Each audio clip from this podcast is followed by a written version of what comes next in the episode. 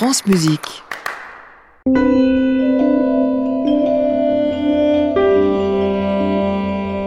Bonsoir à tous, bonsoir Émilie. Bonsoir Rodolphe, la musique de Philippe Leroux ou celle de Gabriel Sivac qui nous amène en Amérique latine, mais pour commencer, celle de Kaya Sariao.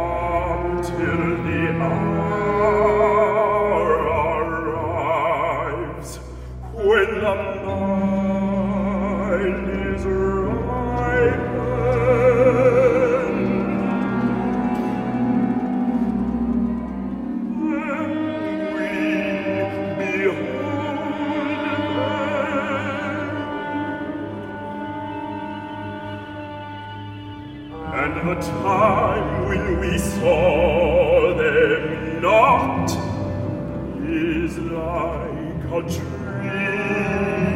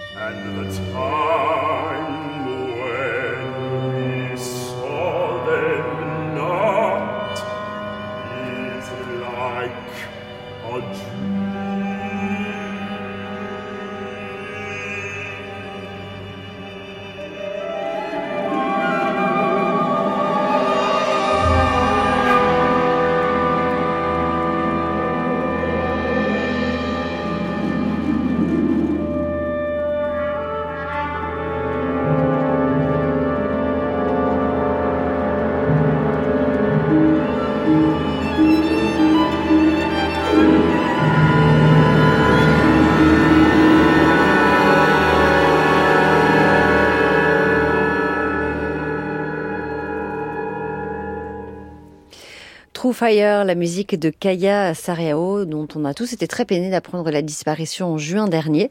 Et un très beau disque lui rend hommage, édité dans la collection Présence. Vous en avez parlé la semaine dernière, Rodolphe, cette collection qui se fait... Euh, nouvelle collection. Voilà l'écho discographique euh, du festival Présence, notre festival de création à Radio France. Et quatre pièces sont au programme de cet opus, dont une que je trouve superbe qui s'appelle Man Varjot, Ombre de la Terre, pour orgue et orchestre, deux instruments riches et puissants qui ont de nombreux dénominateurs qui euh, facilitent leur mise en relation, mais la compositrice confiait que son intérêt s'était porté aussi sur les détails qui les séparaient. Kaya Sariao connaît bien l'orgue parce que ça a été son instrument avant qu'elle devienne compositrice et jusqu'à la composition de cette pièce en 2014, elle n'avait jamais écrit pour lui. En le retrouvant, disait-elle, je retourne à cette période de ma vie en Finlande où je l'ai pratiqué, même si une autre source d'inspiration importante est le jeu d'Olivier Latry pour lequel j'ai écrit la pièce. Toujours un raffinement orchestral, une manière de développer le son qui est assez fascinante chez cette compositrice. Voici donc le début de ces ombres de la terre.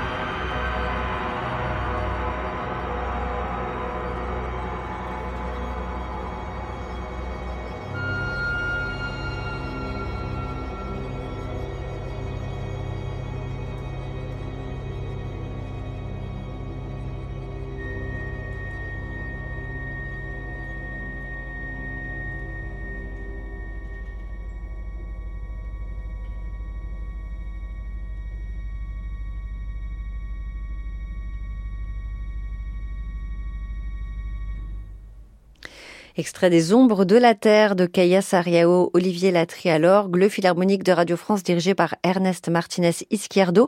Un concert donné le 18 février 2017 euh, dans le cadre du Festival Présence parce que l'édition 2017 de ce festival était consacrée à Kaya Sariao.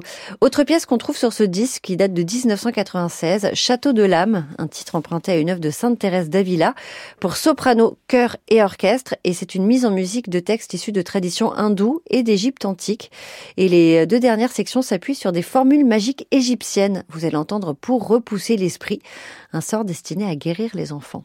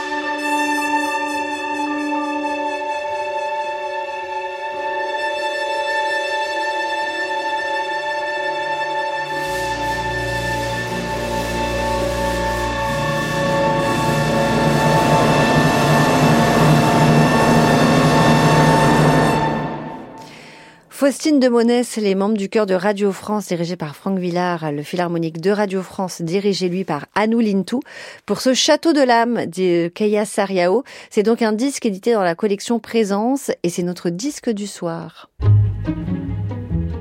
France Musique. En piste contemporain, Émilie Munera, Rodolphe Bruno Boulmier. Est-ce que vous connaissez Madoka Fukami? Mais non jeune pianiste et pianofortiste japonaise. Alors on la connaît parce qu'en France, elle vient souvent. Elle est venue jouer dans l'émission de Clément Rochefort. Ah, Génération France Musique? Oui. Oui, je l'ai jamais entendu. C'est Xavier Carrère qui travaille pour cette émission qui a attiré notre attention sur cette musicienne, musicienne née à Kyoto et qui se passionne pour la musique française et la musique contemporaine. Et elle nous offre ici un disque où mêle notre musique française avec celle des compositeurs japonais. Alors on commence par la France avec une pièce pour piano de Philippe Leroux.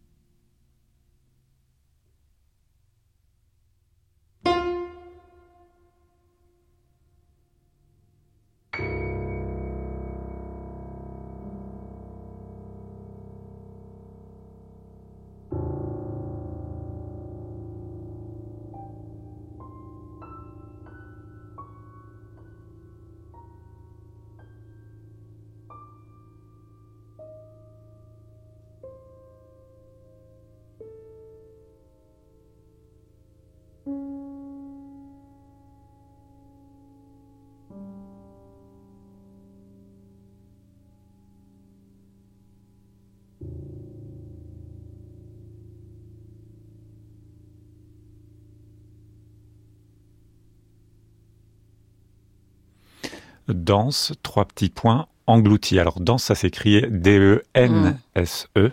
Ce n'est pas la danse, quoique. C'est la musique euh, si subtile de Philippe Leroux, interprétée ici par euh, Madoka Fukami sur ce disque, donc, je vous disais, qui mêle compositeur français et compositeur japonais puisqu'elle aime ces deux cultures. Et il y a donc sur euh, les compositeurs japonais présents, il y a Akira Nishimura. Je ne sais pas si vous connaissez ce compositeur, mais je pense qu'au moment où la pianiste enregistrait ce disque, le compositeur n'était pas encore mort puisqu'il est mort le 7 septembre 2023. On n'en a pas beaucoup parlé de la mort Non. de Nishimura qui est un grand compositeur euh, au Japon et en plus c'est une personnalité intéressante puisqu'il a fait, il a étudié la musique traditionnelle asiatique, la religion, l'esthétique, la cosmologie et les concepts hétérophoniques. Et alors tout cet enseignement, on dit, euh, influe sur sa manière de composer et c'était non seulement un grand compositeur mais aussi un grand pédagogue puisqu'il était professeur de composition au Conservatoire de musique de Tokyo. On va écouter l'une de ses pièces pour piano interprétée ici par Madoka Fukami.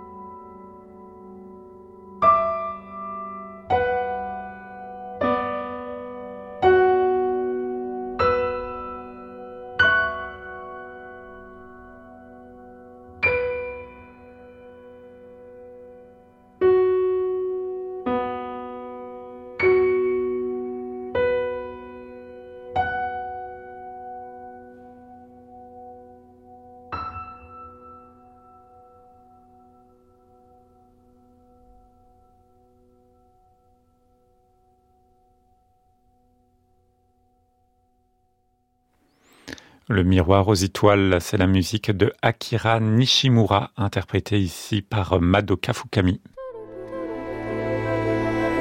France Musique. En piste contemporain, Émilie Munera, Rodolphe Bruno Boulmier. Vous nous avez parlé de Philippe Leroux. Oui. Eh bien, voici un compositeur qui a étudié avec lui. C'est le franco-argentin né en 1979, Gabriel Sivac. thank you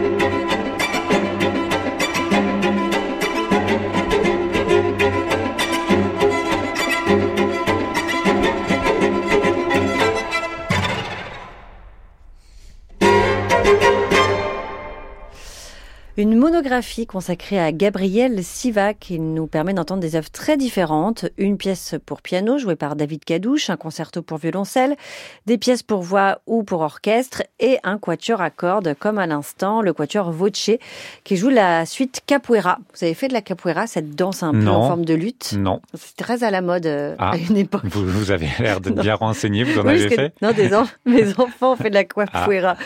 Quatre mouvements en forme de voyage qui commencent sur les du nord du Brésil et descend jusqu'au cœur de Rio de Janeiro. On va aller du côté de la musique vocale maintenant avec Essencias. Quatre mouvements encore et euh, chaque mouvement correspond à un élément eau, terre, feu et air. Et c'est ainsi qu'est basé sur les poèmes Les quatre merveilles du monde de Liliana Bodoc. Voici Fuego, un feu à l'ambiance tribale et primitive signé Gabriel Sivac.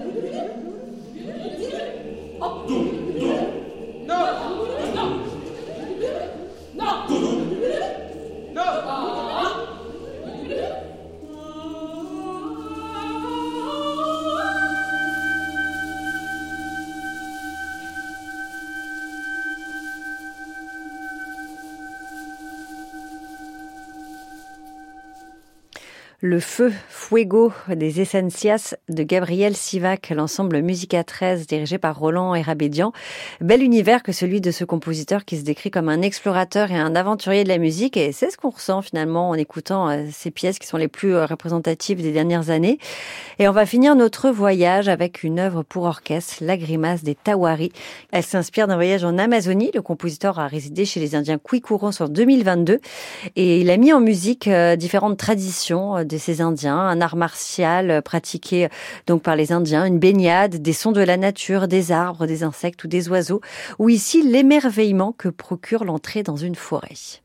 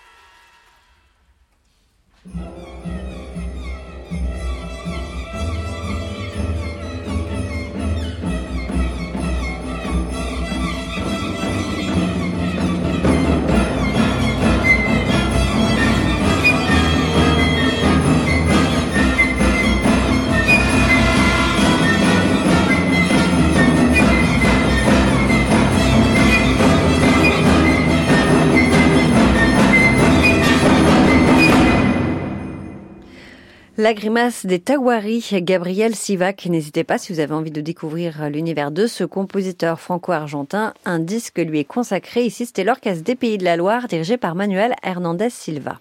Alors je me dis, Émilie, qu'on est censé, avec cette émission, bien connaître au moins les compositeurs contemporains français. Oui. Eh bien, on en Pas toujours. Mais non, on Mhm. reçoit des disques et souvent je lui dis, vous connaissez ce compositeur? Et non. Et non, moi non plus, je ne connaissais pas le compositeur Alain Fourchotte, né à Nice en 1943. Alors, personnalité étonnante, hein, il a eu un cursus d'abord littéraire, ensuite il a étudié au Conservatoire de Nice, il a pratiqué la flûte, et puis la composition avec de grands professeurs. Il s'est perfectionné auprès de Ligeti, de Kagel. D'ailleurs, son univers ressemble un peu à la musique de Kagel, ou encore celle de Franco Donatoni, avec lequel il a étudié pendant plusieurs années. C'est un homme important dans la région de Nice. Il collabore au Centre international de recherche musicale et donc on vient de recevoir là aussi un disque monographique. La musique d'Alain Fourchotte n'est pas forcément facile d'accès, mais ce, programme monographique nous permet de rentrer dans l'univers d'Alain Fourchotte.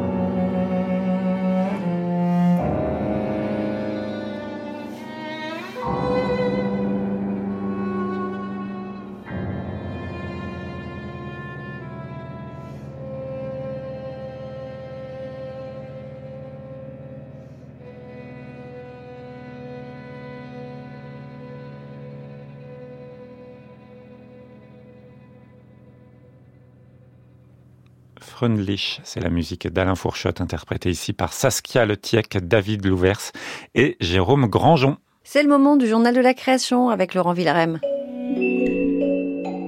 Bonsoir Émilie, bonsoir Rodolphe. Bonsoir, Bonsoir Laurent.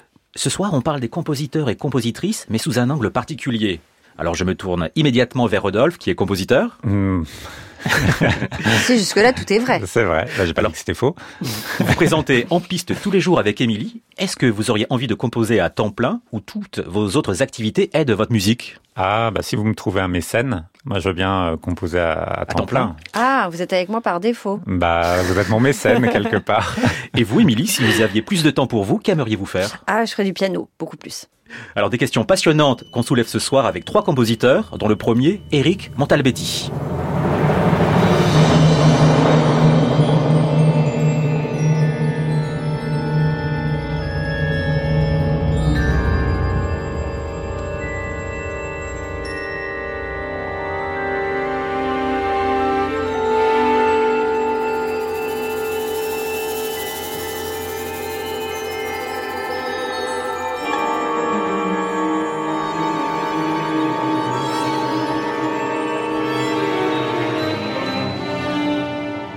Venons d'entendre un extrait de l'ouverture philharmonique d'Éric Montalbetti par le Philharmonique de Radio France, dirigé par Miko Franck.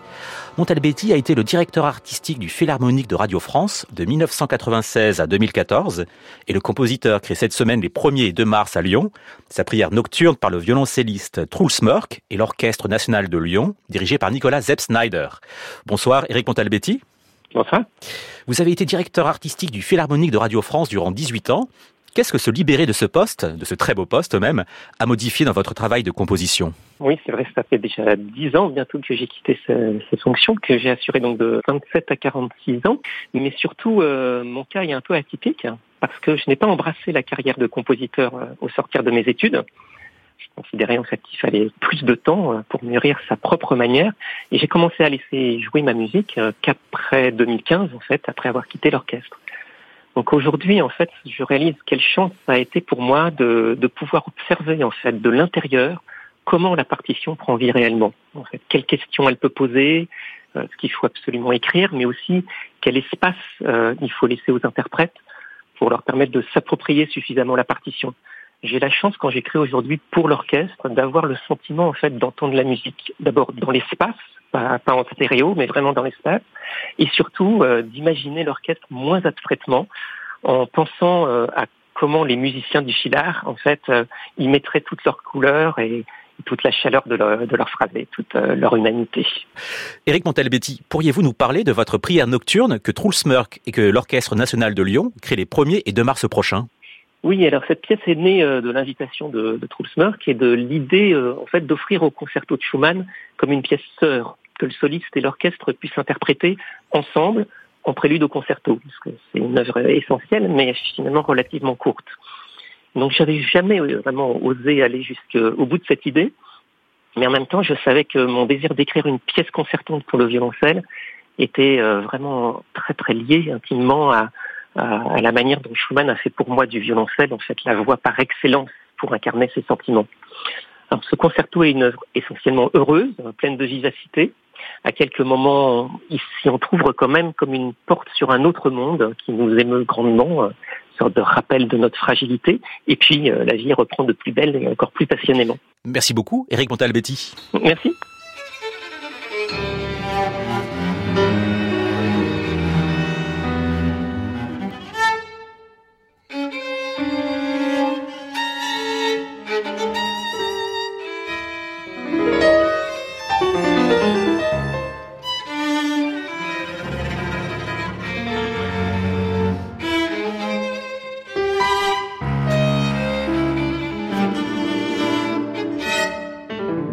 Un extrait du trio d'Éric Montalbetti. Je rappelle la création les 1er et 2 mars de sa prière nocturne par le violoncelliste Truls Murk et l'Orchestre national de Lyon, dirigé par Nicolas Zef Snyder. Il se trouve que les trois prochains compositeurs dont on va parler ont un lien avec le Printemps des Arts de Monte-Carlo, qui se tient du 13 mars prochain au 7 avril, un événement dont France Musique est partenaire. Il se trouve aussi que l'ensemble Court-Circuit offre ce mardi 27 février au CRR de Paris deux créations de compositeurs qui ont été et sont directeurs de la manifestation monégasque. J'ai nommé Marc Monet, qui a dirigé pendant des années le festival, qui crée une œuvre intitulée Jeux étranges, et Bruno Mantovani, l'actuel directeur du Printemps des Arts, qui présente son concerto de chambre numéro 4. On appelle tout de suite Bruno Mantovani. Bonsoir Bruno Mantovani. Bonsoir Laurent Vous êtes compositeur, chef d'orchestre, directeur du conservatoire de Saint-Maur-des-Fossés, mais également directeur artistique du Printemps des Arts de Monaco. On a appelé le journal composé à plein temps ou composé à temps partiel. Qu'est-ce que cette question vous évoque? Oui, vous avez raison. C'est une vraie, vraie question. Moi, j'ai connu les deux. Avant d'être directeur du CNSM de Paris en 2010, j'étais compositeur à plein temps et je dirigeais peu de musique en tant que chef d'orchestre. Et puis, euh, et puis voilà, j'ai pris goût à la diversification de mes activités, jusqu'à même être d'ailleurs collègue à France Musique d'ailleurs. Donc euh, voilà, c'est vrai que j'ai essayé d'explorer tous les métiers, mais euh, je pense que quand on fait énormément de choses, il y a toujours un métier principal qui vous guide. Et à l'évidence, pour moi, même si je dirige aussi un ensemble, ensemble orchestral contemporain, ou des orchestres comme chef invité, mon activité principale, c'est l'écriture. Et je pense que tout le reste se rapporte à l'écriture parce que euh, la composition, c'est un sens de la rhétorique, et après tout, diriger un orchestre, diriger une équipe, euh, présenter une saison, c'est aussi de la rhétorique. Pourriez-vous nous parler de la programmation contemporaine du Printemps des Arts qui se tient du 13 mars au 7 avril? Alors le Printemps des Arts, ce n'est pas un festival de musique contemporaine. D'ailleurs, c'est un festival qui est assez euh, difficile à définir parce qu'il est ce qu'on veut bien y mettre dedans. Donc pour moi, c'est surtout un festival qui, dans son histoire, est précisément lié au fait de mettre en perspective des œuvres d'école ou de périodes différentes. Donc la musique contemporaine, elle n'est pas détachée du reste de la programmation, elle est une conséquence naturelle d'une programmation qui se veut assez thématique. Il y a une thématique sur le champ de la Terre cette année, donc euh, puisqu'on travaille sur le, rapport de l'homme au monde qui l'entoure. Donc j'ai commandé un nouveau champ de la Terre à Laurent Cugnot, compositeur et chef d'orchestre, lui aussi donc très polyvalent, de, notamment directeur artistique de l'ensemble TM+. Et euh, Laurent Cugnot a écrit une œuvre qui est en chant de la terre, qui reprend les textes utilisés par Gustave Mahler, mais dans un langage contemporain. Autre œuvre en création qui sera euh, elle aussi un regard sur le monde qui nous entoure, un opéra en création de Sophie Lacaze, compositrice que j'aime énormément, et qui a écrit L'étoffe inépuisable du rêve, un opéra sur un livret d'Alain Carré, D'autres créations aussi en collaboration avec le nouveau musée national de Monaco à propos d'une exposition consacrée à Pierre Paolo Calzolari. Là, trois compositeurs, Lara Borciano, Samira Marouche et Eric Montalbetti ont écrit des œuvres euh, courtes, pièces pour clarinette, accordéon et violoncelle qui sont en rapport avec la, production de Calzolari. Donc, on fait le grand écart historique dans ce festival. Merci beaucoup, Bruno Montovani. Merci beaucoup, Laurent.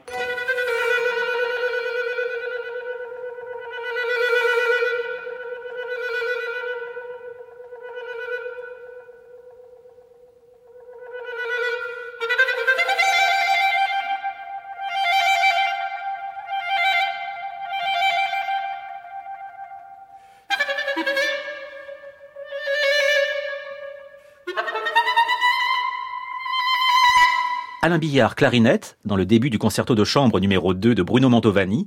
Je rappelle la création ce mardi 27 février du concerto de chambre numéro 4 par l'ensemble Court-Circuit dirigé par Jean Desroyers au CRR de Paris et l'édition du Printemps des Arts de Monte-Carlo du 13 mars au 7 avril.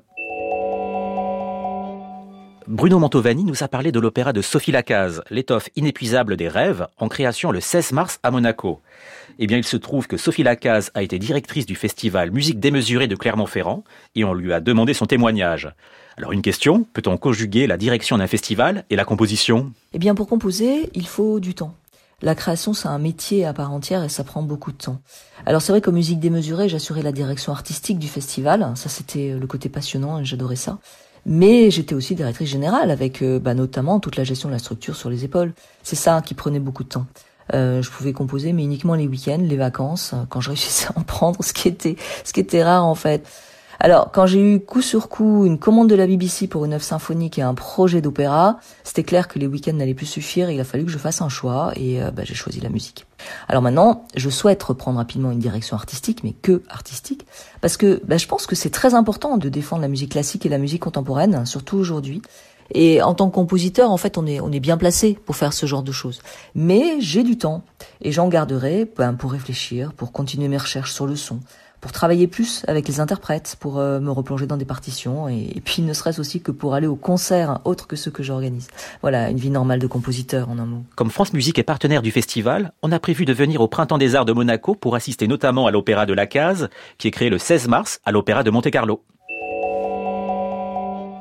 Pour terminer ce journal, on parle d'un dernier compositeur très occupé, puisqu'il s'agit de Thomas Hadès, qui présente une série de représentations dans son opéra L'Ange Exterminateur à l'Opéra Bastille du 29 février au 23 mars. À l'origine, vous savez qui devait diriger l'opéra? Le compositeur? Non, c'était Dudamel. Ah. Mais comme Hadès est chef d'orchestre, c'est le compositeur lui-même qui dirigera cet ange exterminateur inspiré par Buñuel et mis en scène par Calixto Bieto. Alors tout cela fait très envie, car Hadès est l'un des très grands compositeurs d'opéra d'aujourd'hui. On écoute un extrait symphonique.